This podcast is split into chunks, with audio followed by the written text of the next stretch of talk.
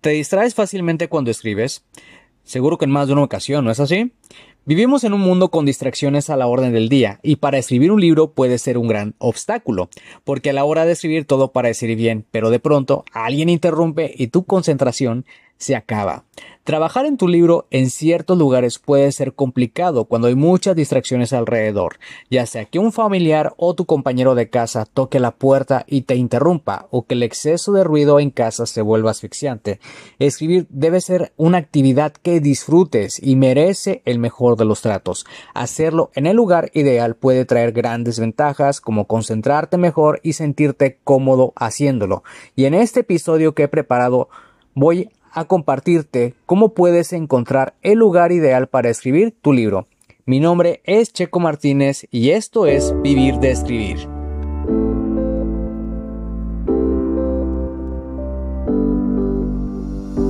Escribí mi primer libro a los 27 años y estaba listo para publicarlo. La pregunta era, ¿cómo lo iba a lograr si no me consideraba un escritor y las editoriales estaban fuera de mi alcance? He creado este podcast para darte las respuestas que necesitas y las estrategias para lograrlo y asimismo compartirte mis fracasos, aprendizajes y éxitos como autor publicado y emprendedor.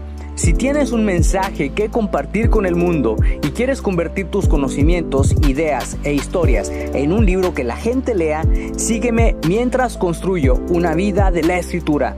Mi nombre es Checo Martínez y bienvenidos a Vivir de Escribir.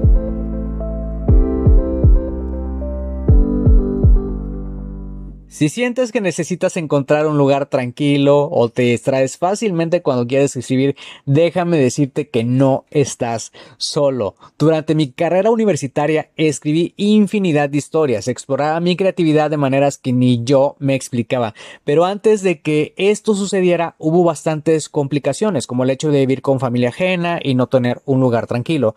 Eso es lo que más anhelaba cuando era un estudiante, un lugar tranquilo y adecuado para escribir.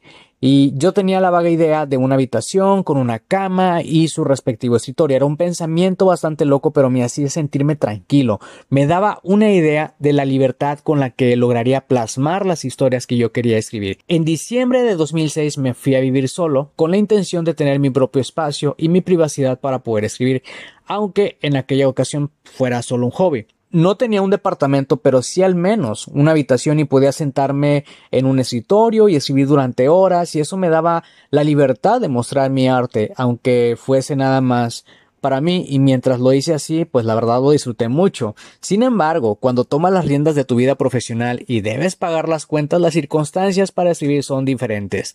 Me fui a rentar un departamento con un amigo, nos pusimos de acuerdo con los gastos y encontramos un lugar excelente. A mí me gustaba la zona desde siempre y a él le quedaba cerca de su escuela y para ser franco sentía una gran conexión con aquel lugar. De nuevo tenía una habitación vacía y lista para llenar y no podía esperar para montar mi escritorio y dedicarme a escribir. La primera vez que lo hice fue bastante increíble. Yo sentía que había encontrado el lugar perfecto. Pero después de un tiempo algo empezó a molestarme, las ideas no fluían y las interrupciones eran inminentes. Me frustré mucho y dejé la escritura por un tiempo prolongado. Y cuando encontré otro empleo, después de pasar dos meses desempleado y aumentar de peso, me di el tiempo de nuevo para escribir, pero quería hacerlo de una manera diferente.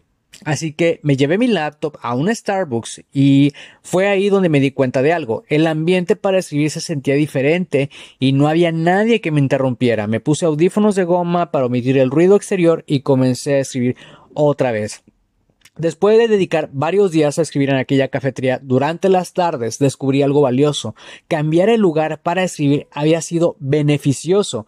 La energía del lugar me hacía sentirme con más libertad y ese día hice un alto y puse en el calendario mis horarios para escribir. Algunos días escribía en la casa durante las mañanas, como te había contado, y otros días escribía durante las tardes después del trabajo en una cafetería. Y esta variedad de alternar el lugar me hizo motivarme mucho durante el tiempo que escribí mi primera novela. Y una de las cosas que comprendí es que podía cambiar el lugar para escribir. Mientras en casa me sentía tranquilo y más porque ya vivía solo, salir a escribir fuera me daba más libertad y me olvidaba de los quehaceres hogareños, porque normalmente cuando estás en casa estás pensando también en las cosas que tienes que hacer. Y aparte están las distracciones que nos hacen sentirnos irritados, sobre todo en esta época de las redes sociales donde el teléfono está sonando una y otra vez. Y no digo que esto sea algo malo, sino que si de verdad quieres escribir un libro, debes hacer lo que sea necesario para lograrlo.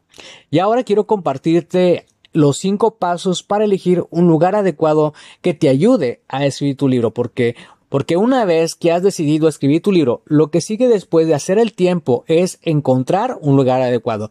Y para ello voy a compartirte estos cinco pasos. Primero, elige un horario en el que vas a escribir, ya sea en la mañana o durante las noches. Mi recomendación sería que lo hicieras en las mañanas, ya que es cuando nuestra mente está más descansada. Aunque también puedes hacerlo durante las noches y todo esto ya depende de ti y de tus horarios y de cuándo te sientas más cómodo.